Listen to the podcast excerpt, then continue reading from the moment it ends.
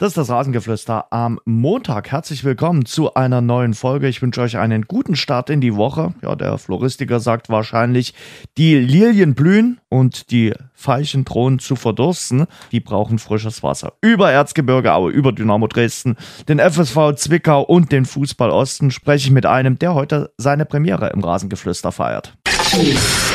Unser Interview von den Kollegen der Morgenpost schreibt natürlich damit auch für Tag 24 Thomas Nandorf. Thomas, guten Tag. Umbi, Grüße. Du weißt gar nicht, äh, Umbi sagen ganz, ganz wenige Menschen, war so ein Spitzname. Ehrlich? Ja, wirklich. Dann Jens, Grüße. Nein, du darfst das gerne sagen. Ähm, mein Sportlehrer hat mich immer Umbi genannt. Äh, na, egal. Äh, apropos äh, Sport, äh, auf deinem T-Shirt, äh, das durfte ich gerade erkennen. Sehr schöner Spruch. Heul nicht, ja. steht drauf. Ja, hat mir meine Frau geschenkt die weiß warum. Wenn wir im Urlaub wandern gehen, ich, musste ich mir den Spruch im Urlaub jetzt im August öfters mal anhören und daher T-Shirt geschenkt. Sehr immer schön. als Hinweis. Ich muss ab und zu mal mit durch die Berge, über die Berge wandern. Lass uns mal heute über Dynamo, über Aue, vielleicht auch ein bisschen über den FSV Zwickau äh, sprechen. Starten wir mit Dynamo. Du warst gestern am ja. Böllenfalltor. Es hat die dritte Niederlage jetzt in Folge gegeben für die Schwarz-Gelben. Ist die Sportgemeinschaft Dynamo in der zweiten Bundesliga an der Realität angekommen? Ja, ich, ich denke schon, angekommen auf alle Fälle, aber für mich auch nicht überraschend. Äh, es ist ja immer so bei Aufsteigern, du lebst in den ersten Spieltagen von der Euphorie, vor allen Dingen, wenn du das erste Spiel gewinnst. Mhm.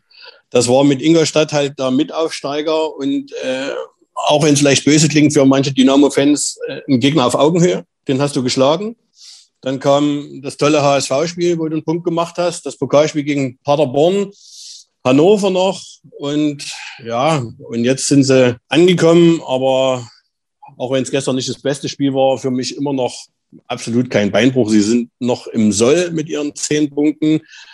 Es gibt Mannschaften, die wären froh, wenn sie zehn Punkte hätten. Über die reden wir auch noch. Und, ja, und wie gesagt, äh, für mich kein Beinbruch. Sie müssen aber die Lehren aus diesen Niederlagen äh, ziehen äh, zu viel Lehrgeld mittlerweile fast. Es macht jeder immer einen Fehler. Es ist für einen Trainer mit Sicherheit angenehmer, wenn einer immer patzt. Den ja. kannst du rausnehmen und kannst ihm mal eine Denkpause verordnen oder sagen, du ruhst dich mal aus und äh, holst mal Luft. Hm. Aber es patzt immer ein anderer. Michael Solbauer gegen Paderborn, Sebastian May in Heidenheim, jetzt Kevin Broll. Es sind halt auch Stammspieler und äh, Janik Stark hat gestern nach dem Spiel gesagt, das dritte Mal in Folge, so langsam müssen sie es abstellen. Jetzt kommt Bremen die werden das mit Sicherheit noch stärker bestrafen. Lass es uns mal ein bisschen aufdröseln. Du hast Yannick Stark ja. schon gerade äh, erwähnt. Der war bei der ersten äh, Aktion beteiligt, über die es zu reden gilt. Äh, die rote Karte für Darmstadt. Korrekte rote Karte, oder? Absolut, absolut. Also äh, schon oben in, in, Darmstadt sitzt du relativ hoch auf der Pressetribüne. Äh, im, im, Abstand, sag ich mal so, sind schon knapp 100 Meter bis zum Spielfeld. Und aber man hat schon gesehen, er kommt mit das gestreckte Bein hat erstens mal da, dort oben nichts zu suchen und dann noch mit offener Sohle.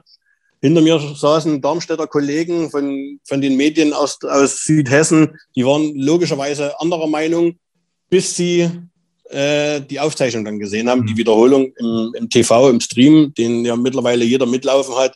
Und auch da gab es dann keine zwei Meinungen mehr. Also das war ungestüm und das hätte ja nicht stark ganz anders ausgehen können. Wie fandst du überhaupt die Schiedsrichterleistung? Also ich bin weit davon entfernt, irgendwas ähm, in Sachen Niederlage mit der Schiedsrichterleistung in Verbindung zu bringen. Aber ich fand, Christian Dingert hatte jetzt gestern nicht seinen besten Tag. Äh, es war mit Sicherheit nicht sein, sein bester Tag, aber letzten Endes waren alle strittigen Entscheidungen korrekt. Auch die gelb-rote Karte für Julius mhm. Kade kann man nicht so hingehen, wenn man knapp 20 Minuten vorher schon gelb gesehen hat. Mhm. Muss man sich anders verhalten, aber es, es hat im Grunde genommen gestern auch zum Spiel von Dynamo gepasst. Es waren einige kleine Entscheidungen, die man mit Sicherheit hätte anders treffen können, aber von den großen, von den Spielentscheidenden lag er komplett richtig. Also an Christian Dingert äh, lag es nicht. Definitiv. Jetzt spielst du lange Zeit in Überzahl, äh, schon in der Anfangsphase durch die rote Karte und erarbeitest dir in diesem Spiel kaum Torchancen. Also die Torchancen, die hundertprozentigen, da kriegst du nicht mal ein, zwei zusammen. Äh, warum ja. ist das so gewesen? Das ist schwer zu sagen. Wer selber mal Fußball gespielt hat mit dieser roten Karte, in der acht Minute hat sich die Statik vom Spiel komplett geändert. Hm. Also man ist davon ausgegangen, dass es äh, ein, ein, Match auf Augenhöhe wird, äh, auch vom Spielerischen her. mhm. weil Darmstadt keine Mannschaft ist, gerade unter Thorsten Lieberknecht nicht ist, die sich hinten reinstellt, sondern die spielt mit. Die haben äh, schnelle Leute im Sturm gehabt. Und dann ändert sich das natürlich, du bist einer weniger. Es ist äh, kein Abwehrspieler rausgefallen, sondern ein zentraler Mittelfeldspieler. Also ist der Abwehrriegel ist geblieben. Die waren eingespielt, dort wurde keiner rausgenommen. Und dann ist es ja so, du hast halt sieben Minuten später, als sich alles noch am Ordnen war, außen nichts das 0 zu 1 bekommen. Und dann hat sich die Statik nochmal geändert. Also Darmstadt hatte was zu verteidigen. Die stellen sich dann hinten rein, haben vorne ihre schnellen Leute und haben es über Konter versucht. Und was man auch sagen muss am Sonntag in Darmstadt, die haben gekämpft. Also die, die wussten, äh, wir führen jetzt 1-0, wir haben jetzt was zu verteidigen. Und die haben wirklich jeden Meter abgegrast. Und das war das, was mir ein bisschen gefehlt hat. Und dann ist es ja meistens auch so, du denkst, du bist in Überzahl, irgendwie wird es schon gehen. Hm. Das hat äh, Alexander Schmidt zur Pressekonferenz so angesprochen. Er sagte dann, äh, jeder denkt, es wird einfacher, aber das wird es nicht. Und gerade wenn du dann in Rückstand gerätst, dann gleich gar nicht. Also und dann ist Darmstadt keine Mannschaft, äh, die du auseinanderspielst. Das war sehr kompakt und Dresden wurde von Zeit zu Zeit hektischer, mhm. nervöser. Die Flanken äh, in der ersten Halbzeit gerade äh, die hohen Flanken auf Christoph der Ferner, da hatte sich Darmstadt eingestellt. Und in der zweiten Halbzeit, das hatte Janik Streik dann auch nach dem Spiel gesagt, hast du die Zeit im Nacken. Hm. Du wirst, wie gesagt, immer nervöser, du verkrampfst und dieses Verkrampfen hat dann dazu geführt, dass du, ja, die 79. Minute war es, glaube ich, die Flanke von Philipp Hosiner und der Kopfball von Christoph der Ferner und das war die einzige richtige Großchance und das ist trotz allem zu wenig. Das wäre mit 11 gegen 11 zu wenig gewesen, aber mit 10 gegen 11 oder beziehungsweise da war es ja schon wieder 10 gegen 10, äh, war es zu wenig. War zu wenig. Sie, sie, haben, sie waren einfach zu verkrampft. Die Lockerheit, die am Anfang der Saison da war, war hier nicht zu sehen. Und mhm. ja, das, das, das war dann auch das Problem. Und ich denke mal, dass, dass das 0 zu 1 noch das logisch, das viel größere Problem war, weil du wieder hinterherläufst. Du bist in, gegen Paderborn früh hinterhergelaufen, du bist in, in Heidenheim genau. früh hinterhergelaufen und jetzt wieder. Und es hat sich im Kopf festgesetzt. Und dann spielst du nicht so flockig. Und dann kam es noch dazu, dass einige ihre Leistungsgrenze nicht erreicht haben gestern. Darüber will ich auch gleich mit dir sprechen. Was auch auffällig war, neben den wenigen Offensivaktionen, die Anfälligkeit bei Kontern. Also da Brand ist ja immer lichterloh. Man muss ja wirklich sagen, Darmstadt hatte ja noch drei, vier Hochkaräter. Nicht mal nur die in der, in der Schlussphase, sondern auch davor, äh, wo ja Kevin Broll ein, zwei Mal dann auch richtig gut äh, pariert hat. Ja, also die Konter in den, in den letzten zehn Minuten, die nehme ich mal komplett raus. Die ja. waren dem geschuldet, dass Dynamo aufgemacht hat. Aber es gab Sie eben mussten, auch davor ja. schon äh, Angriffe. Aber es gab davor schon, das war äh, Matthias Sonntag, äh, vielleicht nach 20, 25 Minuten, wenn ich es noch richtig im Kopf habe. Und dann in der 49. Minute, also gleich mit Beginn genau. der zweiten Halbzeit, der Fabian Holland, wo Prollo wirklich stark hält. Ja, da hat die, die, wie sagen es die Trainer jetzt immer so schön, diese Restabsicherung komplett gefehlt. Aber es war eben auch du warst im Bemühen, den Druck aufzubauen, hast das in keiner, in keiner Phase geschafft. Mhm. Irgendwie äh, wie beim Handball um Strafraum herumzuspielen und äh, dann mit, mit Flanken zu agieren. Und äh, Sebastian May ist dann häufig mit, mit aufgerückt und dann kam die, die Konter zustande. Und das sind alles Dinge, die es abzustellen gilt. Aber wie gesagt, es war auch massiv, wie Darmstadt dann hinten drin stand. Und sie haben es ganz einfach, das muss man auch neidlos anerkennen, klasse gespielt. Und ja, zum Glück für Dresden hat Darmstadt äh, nie konsequent zu Ende gespielt. Hm. Kemper hat mal wieder getroffen gegen seinen Ex-Verein. Ja, sechstes Tor. Von, das sechste äh, Tor. Ja, äh, Tobias Kempe gegen Dynamo Dresden. Wahnsinn. Aber unter gütiger Mithilfe von Kevin Proll. Den können wir da wirklich ja. nicht freisprechen. Nee, den kann man nicht freisprechen. Thorsten Lieberknecht wollte es zur Pressekonferenz. Er hat gesagt, er wäre mit sehr viel Effet äh, getreten gewesen das stimmt alles, aber er war nicht besonders scharf getreten. Und Kevin steht halt in der Ecke. Also er muss ihn einfach über die Latte lenken, aber das weiß er selber. Das sieht und, komplett äh, unglücklich aus. Sieht komplett unglücklich aus und das ist halt die Situation eines Torhüters. Du kannst andere Fehler ausbügeln. Äh, als Beispiel läuft Christoph der Ferner viermal auf den Torwart zu ja. und äh, schießt den Torwart viermal an. Dann sagt keiner, äh, es sind grobe Fehler. Aber beim Torhüter sind es dann halt meist Gegentore. Und Prollo, wie gesagt, wie gesagt, er war danach hat sich nicht äh, aus der Ruhe bringen lassen, hat seinen Part souverän gemacht, hat zwei, dreimal überragend gehalten und er spielt ja ohnehin eine richtig gute Saison. Und ja, passiert, darf nicht passieren, aber passiert, passiert auch anderen Torhütern. Was? Ja, aber unglücklich, wenn es halt zum 0 zu 1 führt und 0 zu 1 auch bleibt.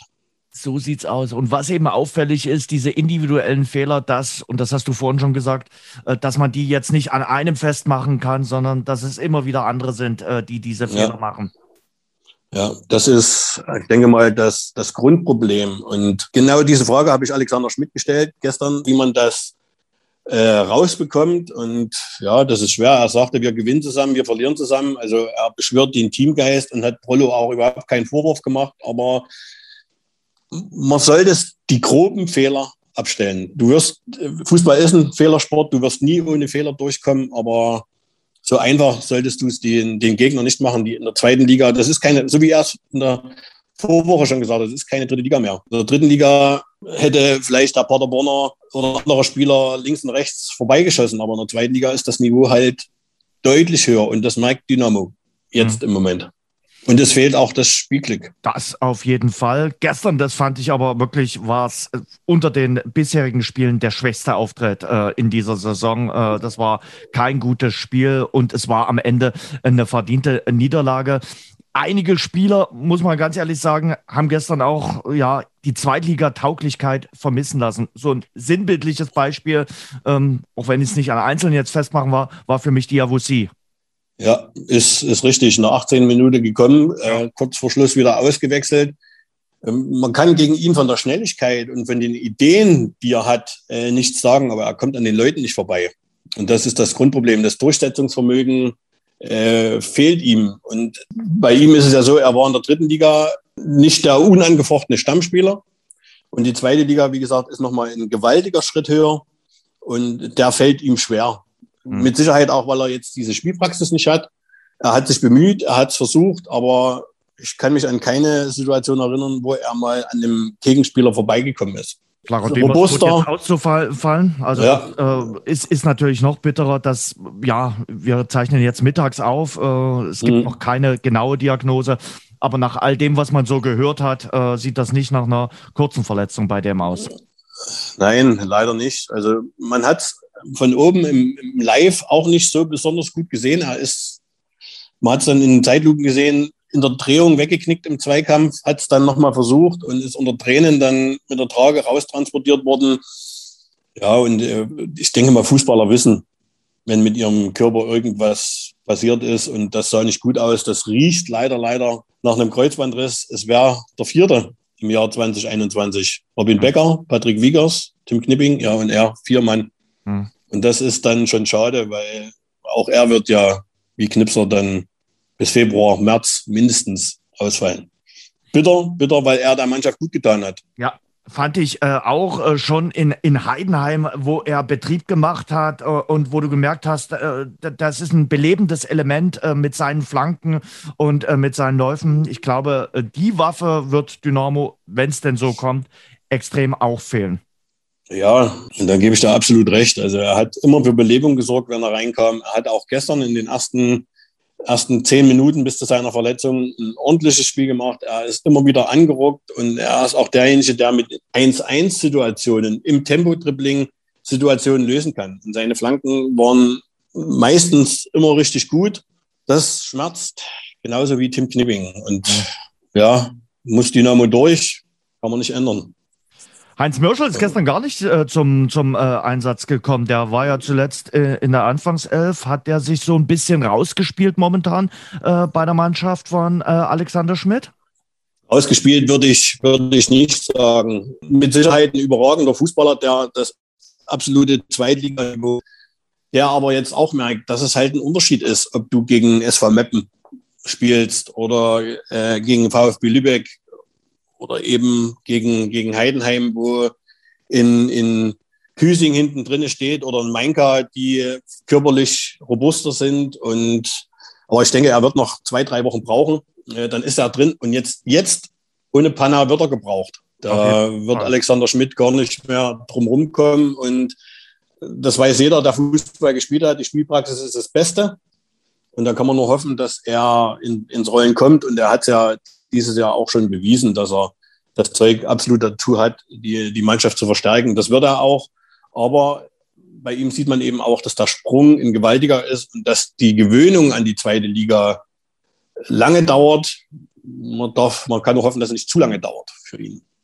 Du hast gesagt, Dynamo muss jetzt die richtigen Folgen aus diesen drei Niederlagen ziehen. Was sind das äh, für Folgen? Was muss man für eine Lehren aus äh, diesen äh, drei Spielen gegen Paderborn, Heidenheim und Darmstadt ziehen? Wie soll ich es beschreiben? das Spielglück wieder auf, auf deine Seite ziehen. Mit, mit einer kompromisslosen Spielweise, mit einer, mit einer relativ fehlerlosen Spielweise. Und dann wird sich das einstellen, was, was Dynamo gegen Rostock zum Beispiel hatte. Wir waren bei Heinz Mirschel, äh, er bleibt am Torhüter hängen, setzt nach, macht das Ding rein. Rostock muss danach, nach der Pause, ist 2-1 schießen, macht's nicht. Dann kommt Dresden zurück, weil sie sich reingekniet haben. Und sich dadurch dieses Spielglück, was, was sie jetzt in den letzten drei Spielen nicht hatten, äh, wieder erarbeiten müssen. Sicher stehen, kompromisslos stehen, äh, zur Not auch mal den Ball als Verteidiger übers Stadiondach schießen und dem Gegner zeigen, hallo hier, bis hierher und nicht weiter. Hier gibt's nichts zu holen und dann mit einer, mit einer Körpersprache auflaufen, wo Bremen das dann halt auch merkt, dass Dynamo da ist, dass Dynamo will. Und im, im eigenen Stadion, ich gehe mal davon aus, dass am Sonntag wieder die 16.000 Zuschauer da sind, dass die, dass die Zuschauer auch äh, da sind und nicht jetzt nach drei Niederlagen sagen, oh, das wird sowieso nicht, sondern sie müssen mit den entscheidenden Push geben, dass das läuft und äh, die Philosophie von Alexander Schmidt äh, wieder ins Rollen bringen, das aggressive Verteidigen, das aggressive äh, vorn anlaufen und äh, den Gegnern auf den Füßen stehen. Also richtig, richtig zeigen, hier gibt's nichts zu holen. Wir sind Dynamo Dresden und ihr könnt gerne im Weserstadion punkten, aber nicht hier. Dieses Geballte, alles, alles in eine Schale werfen, nicht, nicht mal so sehr vielleicht spielerisch glänzen, sondern dem Gegner mit einer Robustheit auf den Füßen stehen, dass gerade so eine Mannschaft wie Bremen, die das Spielerische genauso liebt, die Lust dran verliert. Also den Gegner die Lust dran zu nehmen, äh, mitzuspielen. Letztendlich den Schneid abkaufen und mit, mit mehr als 100 Prozent, gut, das geht nicht, sagen wir mit 100 Prozent äh, Leistung und Wille und Leidenschaft, so wie sie es in den ersten Spielen gemacht haben, den Gegnern Schneid abkaufen und am besten mal die erste halbe Stunde ohne Gegentor überstehen. Du hast schon gesagt, äh, Bremen jetzt als äh, nächster Gegner, danach St. Pauli, das sind die beiden Gegner vor der nächsten Länderspielpause. Jetzt nicht unbedingt die einfachsten Gegner, äh, wenn man auf die Tabelle schaut und wenn man nach der Spielstärke beurteilt. Aber manch anderer sagt, vielleicht liegen die Teams Dynamo jetzt auch in dem Moment besser. Ja, das, das äh, wollte ich damit auch äh, ausdrücken. Äh, Hannover war ja auch keine Mannschaft, die hierher kam und gesagt hat, wir mauern uns jetzt hier ein, äh, wir können es nicht anders, sondern Dresden hat in dem Spiel gezeigt, wir wollen, nicht wir müssen, sondern wir wollen. Und das muss, das muss wieder her. Und dann äh, sind das gerade St. Pauli und äh, auch später dann nach der Länderspielpause Nürnberg sind das Mannschaften, die spielen wollen, die sich nicht hinten reinstellen, die nicht so kompakt sind. Ich gehe nochmal auf das letzte Spiel in Heidenheim zurück das ist ja eine Mannschaft, die sehr, sehr kompakt steht mhm. und die äh, sich sehr auf den Gegner ausrichtet und dann über ihre Mittel, über Kampf, über Zweikampf, über die Robustheit zum Erfolg kommen will, durch ihre Körpergröße. In Heidenheim waren ja, wie hat Chris Löwe gesagt, fünf Mann über acht Meter groß. Und die sind schwer zu bespielen. Ich gehe mal davon aus, dass, dass Bremen mitspielen will, dass Bremen auch Platz bietet. Und äh, genauso St. Pauli und auch der erste FC Nürnberg, spielerisch veranlagte Mannschaften, dürften Dynamo besser liegen, wenn sie in ihr Pressing reinkommen, wenn sie das System von Alexander Schmidt, was sie über, übers Frühjahr oder von April bis Juni gezeigt haben und dann auch in den ersten Spielen, wenn sie das wieder hinbekommen, dann ist mir nicht bange. Die drei Spiele sind keine neun Punkte Garantien, aber ich sag mal, eins, zwei äh, solltest du schon gewinnen und kannst du mit der Klasse auch gewinnen. Bremen wird sicherlich erst erstmal auch in dieser Woche noch eine Regelschulung ansetzen für die Spieler nach dem Ding da vom Samstagabend. Ja, das ist, ich habe mir das Spiel angeschaut, das war schon kurios, das sollte in einem Profi nun gar nicht passieren. Also die Regeln sollte man schon kennen, ja. Ja, dass man sich da nicht in die Mauer stellen kann. Aber es wird ihm leider kein zweites Mal passieren. Ja, also der, den Zahn sollte sich Dynamo ziehen, dass sich Mitchell Weiser wieder in eine Mauer stellt. Wahrscheinlich macht er das kein zweites Mal. Da hast du komplett ja. Äh, bei Dynamo gibt es jetzt so ein bisschen auch Unruhe äh, im Umfeld des Vereins. Auch so eine Sache, eine Baustelle, die ein bisschen zur Unzeit kommt und die man hm. eigentlich auch irgendwie nicht gebraucht hätte. Nee, das ist, das ist richtig. Und ja, wir hatten in der Vorwoche ja darüber berichtet. Man hätte mit Sicherheit vieles anderes lösen können, wenn man eher an die Öffentlichkeit gegangen wäre und äh, Ronny Zimmermann ganz einfach zum ersten Achten vorgestellt hätte. Hm. Dann wären wir vielen aus dem Weg gegangen und so hatte man das Gefühl, das wird heimlich installiert und es gab immer wieder Punkte, wo man gesehen hat, äh, der, der junge Mann ist da, er soll hier im Verein Fuß fassen, aber man hat es nicht öffentlich gemacht und ja, und so bringt man dann halt Unruhe rein, die man so nicht gebrauchen kann. Noch größer ist die Unruhe, aber 100 Kilometer von Dresden entfernt, äh, im Schach. Ja. Äh, gestern unmittelbar nach der 1 zu 4 Niederlage gegen den SC Paderborn hat der allmächtige Präsident Helge Leonard gesagt, mhm. das Projekt Schipilewski ist gescheitert. Thomas, ja. äh, warum ist das Projekt nach nur wenigen Wochen gescheitert? Ja, wo fange ich da an? Wo höre ich auf? Also im Grunde genommen kann man anfangen am 15. Juni mit der Vorstellung von Alexei Spilewski. Und ja, schwer. 2017 hatte Aue einen Trainer verpflichtet nach Domenico Tedesco mit Thomas Letsch, der eine ähnliche RB-Philosophie nach Aue bringen wollte. Äh, dasselbe hatte Spilewski jetzt vor, der im Nachwuchs von RB tätig war. Und ja, das passt nicht ins Erzgebirge, ganz ehrlich gesagt. Im Erzgebirge wird vielleicht noch mehr gearbeitet als, als irgendwo anders. Und ja, dann es war in, von, von Anfang an ein unruhiger Sommer mit, mit vielen Entscheidungen, die man nicht verstehen konnte. Äh, mal von Alexei Spilewski ausgenommen. Steve Breitkreuz und Calogero Rizzuto, die Verträge hat man nicht verlängert. Beide sind jetzt Stammspieler bei ihren Vereinen in Regensburg und in Rostock. Das sind Leute, die seit 2015 in Aue waren, die diese DNA verinnerlicht haben. Und diese beiden gehen zu lassen, war für mich, rein für mich schon ein Fehler.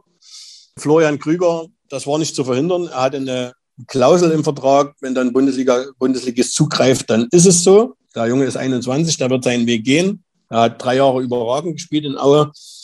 Naja, und dann das große Ding war halt mit, mit Paco unverständlich. Also auch wenn der Trainer sagt, äh, ich kann ihn für mein System nicht gebrauchen, dann muss ich zumindest erstmal Leute holen, die Paco ersetzen können. Und mhm. das war zu dem Zeitpunkt nicht der Fall und wie man sieht, bis jetzt nicht. Mhm. Ja, und das war alles so, das hat sich für Woche für Woche nach oben gespielt. Es war unglücklich. Also auch wenn man, wenn man die 18 Mannschaften hernimmt äh, zu Saisonbeginn und man guckt, wer könnte am Ende der Saison hinter Aue stehen. Und man sieht eine Liga mit so vielen starken Mannschaften, dann versuche ich eher einen erfahrenen Trainer zu holen, der mit zwei, drei Neuzugängen äh, sich wirklich zurechtfindet in der Liga, anstatt mit einem unbekannten Trainer vom Namen her auf der einen Seite und von dem anderen, der noch nie zweite Liga irgendwo äh, trainiert hat oder auch noch von der zweiten Liga gehört hat, versuchen hier ein anderes System aufzuzwingen. Und in, in, in der Saison hätte ich es definitiv nicht so gemacht. Helge Leonard ist ins Risiko gegangen. Ja. All in. Und äh, ist all in gegangen. Äh, zehn Neuzu oh, elf Neuzugänge am Ende, ein Torhüter, zehn Feldspieler. Das ist eine komplett neue Mannschaft. Das äh, zu moderieren als erfahrener Trainer, als, als Trainer, der die zweite Liga kennt, ist schon schwer. Aber als einer, der, wie gesagt, die zweite Liga nur vom Hören sagen kannte, war es von Anfang an in, in Risiko, was am Ende nicht belohnt wurde, obwohl die ersten drei Spiele mit dem 0 zu 0 gegen Nürnberg, in Nürnberg äh, gegen St. Pauli und dem starken, das muss man ja sagen, 1 zu 1 auf Schalke, hatte ich Hoffnung, dass es in die richtige Richtung geht, aber es ist gescheitert. Und gestern, das war die Folge daraus. Das Kuriose war halt, dass es dann gleich 15 Minuten nach Spielschluss passiert ist und Alexei Spileski schon nicht mehr, mehr zur Pressekonferenz teilgenommen hat. Anstatt saß Helge Leonard dort und hat das verkündet, dass sein Projekt gescheitert ist und er jetzt ein neues anfangen will. Und man kann nur hoffen, dass er einen erfahrenen Trainer findet, der die Mannschaft wieder in die Spur bringt. Einer, der die zweite Liga aus dem FF kennt. Viele Fragen, die da für mich jetzt noch offen sind, die ich dir so ein ja. bisschen nach und nach stellen äh, will. Ähm, Zitat, wir stehen hinter Alexei äh, und das zu 100 Prozent. Es wäre mörderisch, ihn jetzt in Frage zu stellen. Da würde ich ihn zum äh, Abschluss freigeben. Das passiert garantiert nicht. Das ist ein Zitat das war am 6. September. Genau, aus dem Kicker, das war ein Gespräch mit Richtig. mir. Das ist zwei da Wochen her. Zwei Wochen her, da hat er sich so geäußert. Und wenn du dieses Interview weiterliest, äh, die nächste Frage war, wie lange seine Geduld hält wenn Erfolge ausbleiben. Und da hat er gesagt, das kommt darauf an, wie sich die Mannschaft präsentiert. Und die hat sich halt in den zwei Heimspielen alles andere als gut präsentiert. Düsseldorf war über weite Strecken okay, aber du hast trotzdem verloren. Und mhm. gestern, es klingt böse, du wusstest, was im Mai passiert ist, nach dem 3 zu 8 in Paderborn. Mhm. Und du hattest das Gefühl die ganze Woche, wenn das in die Hose geht, äh, passiert es wieder. Es ist in die Hose gegangen. Und ich sage mal, gegen Paderborn hat auch Dresden 0 zu 3 verloren. Aber anders. Das ist eine starke Mannschaft, aber anders, genau. Sie sind Spitzenreiter, das ist ein Top-Team, das wird äh, lange, lange Zeit dort oben bleiben. Hm. Da bin ich mir sicher. Aber so darfst du nicht auftreten. Gerade wie die Tore gefallen sind, äh, exemplarisch das 2 zu 0 von Sven Michel, das, das darf in einem Juniorenteam nicht passieren. Also ein KMA-Juniorenteam und äh, KMC-Juniorenteam. Und das ist hier zuhauf passiert. Und sie haben sich nicht gewehrt. Mhm. Sie haben nicht dagegen gehalten. Äh, das ist das, was man der Mannschaft zum Vorwurf machen kann, dass sie, wie heißt es immer so schön, das letzte Hemd geben. Das haben sie nicht gemacht. Mhm. Es wird ja jeder Fußballer bestätigen, du weißt das auch aus eigener Erfahrung, eine Mannschaft spielt nicht jetzt konkret gegen einen Trainer. Äh, da, dazu sind es auch Profis, dazu denken die an äh, Punkteprämien. Aber so der, der, der letzte Funken hat dann wahrscheinlich gestern und äh, auch schon gegen Düsseldorf äh, gefehlt, äh, der ja. Mannschaft. Ja, da gebe ich doch völlig recht. Also das, du hast es ja schon öfters erlebt, dass du einen 0-2, 0-3 noch aufholen kannst. Aue hat das zum Beispiel im Vorjahr gegen Hamburger SV gezeigt. Die lagen zur Pause 1 zu 3 hinten, haben die Ärmel hochgekrempelt, sind rausgegangen, haben Gras gefressen, haben den HSV eingeschnürt und haben 3-3 erreicht. Und, äh, und das mit einer Mentalität, äh, die den HSV dann überrascht hat. Und all das war gestern überhaupt nicht zu sehen. Man hatte fast das Gefühl, dass alle froh waren, als die 90 Minuten vorbei waren. Also inklusive der 5000 Fans, was ja ohnehin für Aue nicht viel ist, nee. dürfte man froh gewesen sein, dass das Kapitel gestern beendet wurde. Aber wie gesagt, es geht am Freitag schon weiter in Regensburg, Tabellen weiter. Jetzt könnte man sagen, Aue hat in Regensburg noch nie verloren. Das ist wirklich so. Aber wie? Das ist die große Frage. Wer macht's? Und wie kriegt er die Mannschaft innerhalb von vier, fünf Tagen so in die Spur, dass sie gegen Regensburg gegenhalten können?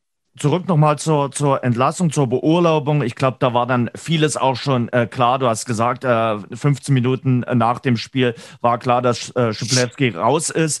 Ähm, wie, wie sehr ist das auch eine Niederlage für den Präsidenten, für Helge Leonard? Ja, ich denke mal, seine, seine größte bisher in seinen sieben Jahren Amtszeit. Es ist der achte Trainer äh, er hat nicht alle entlassen. Ich sage mal, Dotchev, Tedesco, Hannes Drews, Dirk Schuster, die sind von selber gegangen. Und jetzt hat er diesen Versuch eben gestartet. Äh, er hat das im Juni alles erklärt. Er hat sich lange mit Oliver Minzlaff unterhalten, der ihm den Trainer wärmstens empfohlen hat, äh, mit, sicherlich in, in sehr, sehr guter Absicht. Ja, und, äh, aber wie gesagt, äh, in der Saison einen kompletten Umbruch zu gestalten mit einem unerfahrenen Trainer, war ein Risiko. Man hatte die ganze Zeit schon Bauchschmerzen und sie waren leider, leider nicht unbegründet. Ein Problem in Aue ist auch immer wieder, es gibt keinen Sportdirektor. Es, es ja. gibt also keine Schnittstelle zwischen Trainer und Präsidenten, sondern da ist äh, niemand da, der da auch so ein bisschen die Fäden in der Hand hält, wo auch eine Anlaufstelle für die Spieler dann nochmal da ist. Das ist richtig. Es war auch ein Thema vor 14 Tagen zwischen mir und Helge Leonard. Ich habe ihn direkt gefragt. Steffen Ziffert war der Letzte. Der ist dann 2016 nach dem Aufstieg gegangen und die fünf, letzten fünf Jahre hat das Helge dann komplett alleine gemanagt und er hat die Frage gestellt, wozu brauche ich ihn? Ne? Und äh, nach dem Motto für ihn, äh, viele Köche verderben den Brei. Er sagt, er hat seinen inneren Zirkel, hm. äh, mit dem er sich abstimmt, mit dem er sich abspricht. Zu dem gehört zum Beispiel Mark Hensel dazu. Aber ein Sportdirektor hat, denke ich mal, noch in, das soll jetzt nicht böse klingen, noch mal ein ganz, ganz anderes sportliches Fachwissen, der vielleicht auch die, die Trainer und auch Spieler noch viel, viel besser einschätzen kann, als äh, das Aue zurzeit machen kann und machen möchte. Mhm. Und äh, ein Sportdirektor absolut zu 100 Prozent. Äh, ich glaube, Aue ist sogar der einzige von allen 56 Profimannschaften, die keinen Sportdirektor haben, für mich zwingend notwendig. Eigentlich was, äh, die, was, also ein ja, Sportdirektor. Ja, äh, würde ich machen. Ein Sportdirektor zumindest ab der Rückrunde ja. oder zumindest ein, der vielleicht in, in, im Januar, wenn die Transferfenster aufmacht, nochmal justieren kann. Und äh, für mich absolut unabdingbar, dass du dort jemanden installierst als, als äh, gehobene Person oberhalb des Trainers, der mit dem Trainer dann auch äh, sehr gut zusammenarbeitet. Und wie es zum Beispiel in Dresden ist mit Alexander Schmidt und Ralf Becker. Mhm. Und das ist für mich wirklich zwingend notwendig. Zwingend. Er sieht es anders. Und das muss man ihm dann zugestehen, wenn er es so handhaben möchte mit seinem inneren Zirkel. Aber es ist an der Zeit, das, das zu drehen. Es ist das, der, der Profifußball wird immer schnelllebiger, er wird immer intensiver und auch auf diesen Posten. Ja, und äh, gute Leute gibt es mit Sicherheit genügend. Jetzt, Thomas, hast du natürlich eine Mannschaft äh, beim FC Erzgebirge, die nach dem Gusto eines Trainers äh, zusammengestellt wurde, der jetzt nicht mehr da ist. Klar, den Trainer, mhm. den hast du jetzt gestern beurlaubt, aber die Mannschaft ist ja noch da und das ist eine Schiplewski-Mannschaft. Ja, das ist richtig. Also der neue Trainer muss sich mit dem Team zusammensetzen. Und ganz ehrlich, ich, ich glaube, dass Aue das Niveau hat, dass Aue äh, in der zweiten Liga standhalten kann. Aber es sind jetzt schon sieben Spieltage. Du hast erst drei Punkte. Du bist schon, du bist nicht abgeschlagen, weil es äh, gibt ja noch drei, vier Mannschaften, die äh, genauso schwer in die Saison gestartet sind. Aber du musst jetzt Gas geben und du musst einen Trainer finden, der das kann, der diese Situation schon mal erlebt hat und äh, es schafft, aus dieser Mannschaft, aus diesen 20, 25 Individualisten eine Mannschaft zu machen, die nicht unbedingt miteinander befreundet sein muss, aber die für ihre Dinge, für ihre Komponente eben Leistung zeigen muss. Denn einen Abstieg will niemand in seiner Vita stehen haben. Ja, und das musst du dann alles als Trainer, du kennst die Mannschaft nicht, du hast, du, du kennst vielleicht die Spieler, aber du kennst die, du kennst nicht, wie die, wie die inneren Rädchen drehen. Also brauchst du jemanden, der diese Situation als Trainer schon mal erlebt hat, der weiß, wo er hingreifen muss, der weiß, wo er seine drei, vier äh, wichtigen Spieler im Team, die er vereint und dann aus dieser Mannschaft ein richtiges, richtiges Team zusammenschweißt und mir fällt da ganz ehrlich immer bloß ein Name ein und das ist Markus Kaczynski. Hört man immer wieder, dass, es, dass Kaczynski einer der Kandidaten sein soll, der gehandelt wird. Ja, es, ich, ich wüsste gar keinen anderen. Also jetzt wieder mit einem No-Name anzufangen, wäre für mich verkehrt, weil dann geht es nicht in die richtige Richtung. Mhm. Und äh, wenn man an Markus Kaczynski an, das ist zwei Jahre her, oder nicht mal zwei Jahre her, als er nach Dresden kam. Und wir wissen, wie die Situation damals war. Dresden war Tabellenletzter. Äh, die Mannschaft war nicht unbedingt eine Mannschaft. Und er hat es dann ab Januar geschafft, hat dann drei, vier Rädchen gedreht und hat dann eine Mannschaft bis zur Corona-Pause hingestellt, die äh, konkurrenzfähig war. Wenn ich mich richtig erinnere, war ab Januar waren das sieben Spiele bis Aue, dann kam die Corona-Pause und er hat in den sieben Spielen elf Punkte geholt. Mhm. Also er hat aus, aus diesen Individualisten eine Mannschaft geformt. Und ich bin mir nach wie vor sicher, wäre diese Corona-Pause nicht gekommen, beziehungsweise diese Quarantäne von Dynamo, dass sie hinterherlaufen mussten, er hätte mit Dynamo den Klassenerhalt geschafft. Und er hat es in den Monaten danach gezeigt, dass er auch einen Neuaufbau leiten kann. Äh, er ist vielleicht ein Trainer, der Dynamo und auch äh, früher St. Pauli nicht auf das aller, aller, allerletzte Level gehoben hat, aber mhm. er hat es geschafft, eine Mannschaft zu formen. Und das ist das, was Aue bitter nötig hat, dass man über diesen Mannschaftsgeist, über diesen Teamgeist, dass jeder dem anderen vertraut, wieder nach oben kommt. Und ihm traue ich das am ehesten zu, weil er auch diese das weißt du selber, diese ruhige Art besitzt, ja.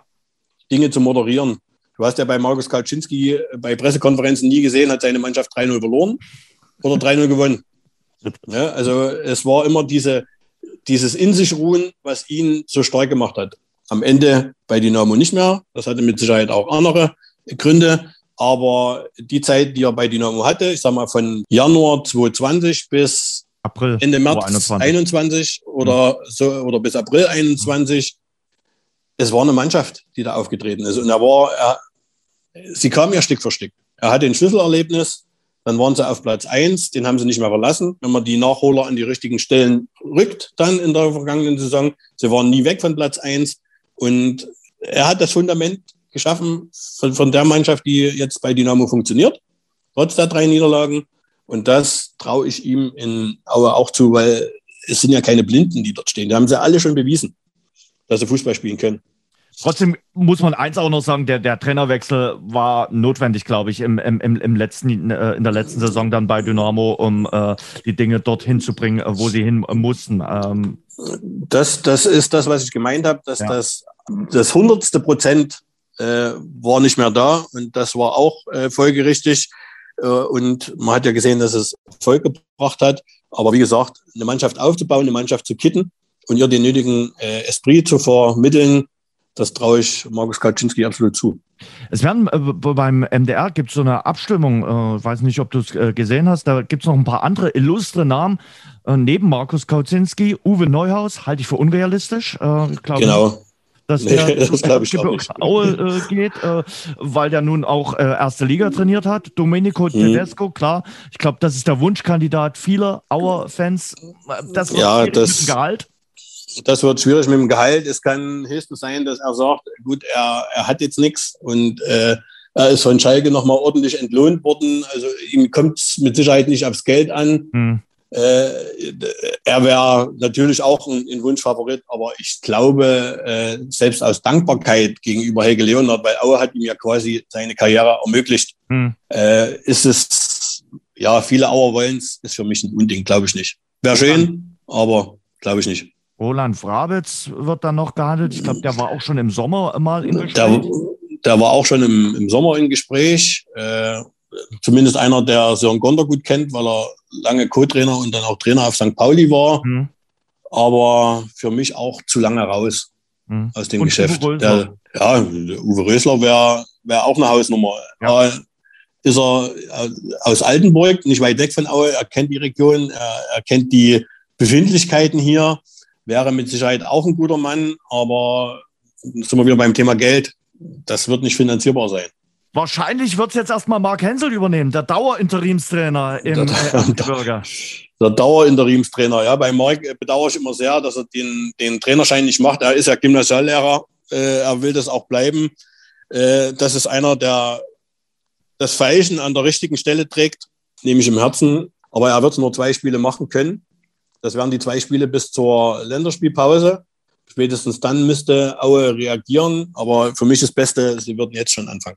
Mhm. Aber Mark ist, ist Auer durch und durch, auch wenn er in Dresden geboren ist, in Chemnitz seine Karriere beendet hat. Aber Mark ist einer, den, den Aue dringend braucht. Und, aber wie gesagt, er kann es nur zwei Spiele machen. Mhm. Regensburg und Hamburg sind jetzt die nächsten Gegner. Regensburg und Hamburg, ja. Die leichtesten aller Gegner. ohne Frage. Ohne Frage. Ja. Noch ein Wort zu Paderborn. Äh, wir hatten vorhin schon mal anklingen lassen. Äh, Dynamo hat gegen Paderborn schon gespielt, Aue auch schon. Macht einen starken Eindruck, was äh, der Kollege ja. Kwasniok dort leistet. Gerade nach dem Abgang von Baumgart, der ja nun wirklich ja. auch ein sehr erfolgreicher Trainer bei den Ostwestfalen gewesen ist, dort in diese großen Fußstapfen zu treten und das so bislang, bislang so fortzuführen, gut ab.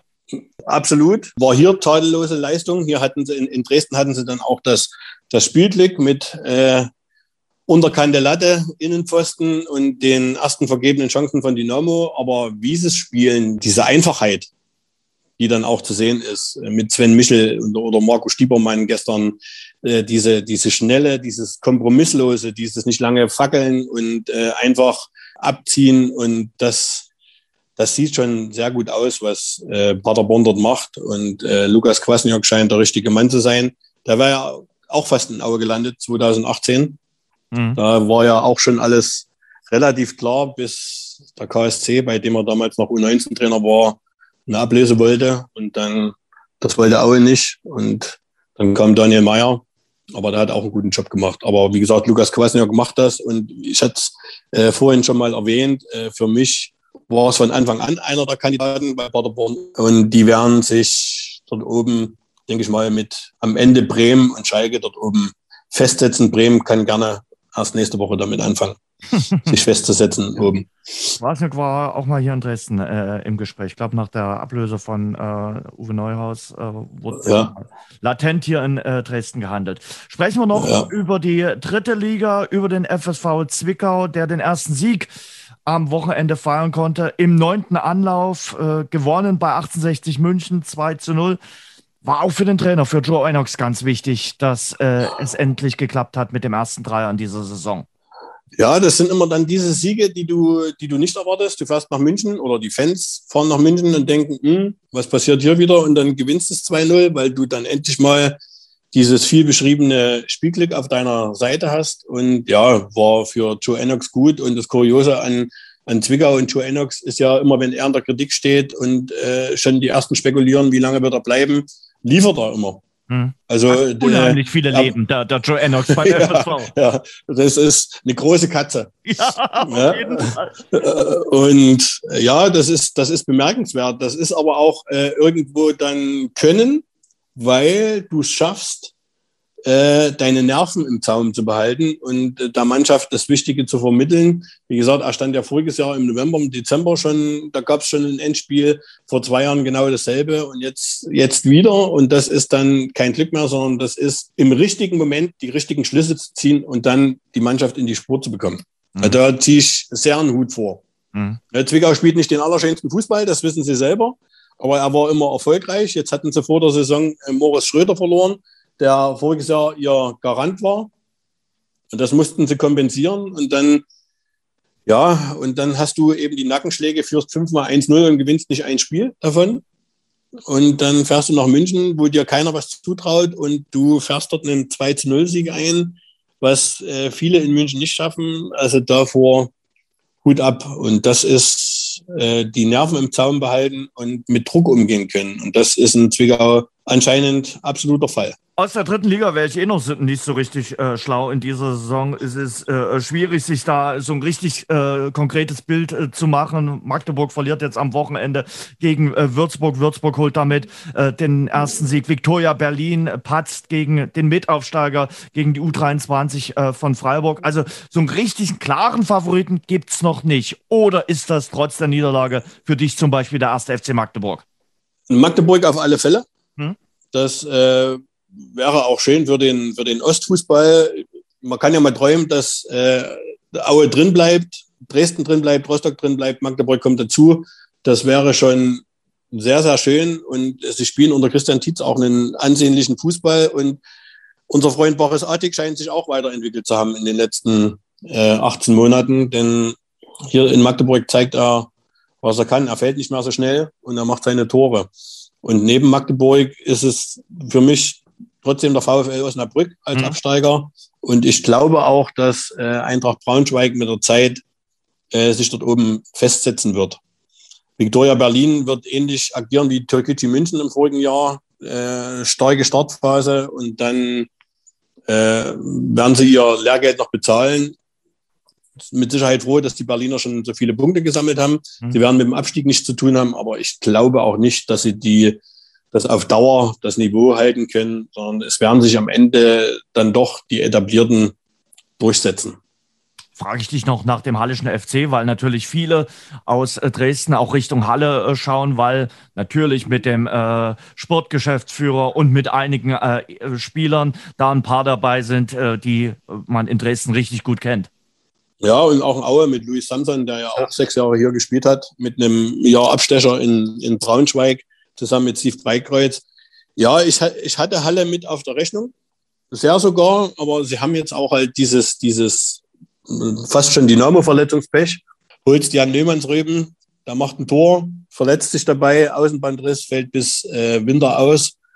Und es sind wohl einige, die beim, beim HFC dann schon im Lazarett liegen. Und da muss man schauen, wie sie das kompensieren und ob sie es überhaupt in der Lage sind, das kompensieren zu können von der Mannschaft her. Also ohne dieses Verletzungspech hätte ich sie ganz hoch auf Platz 1 oder auf Platz 2 mitgeschoben.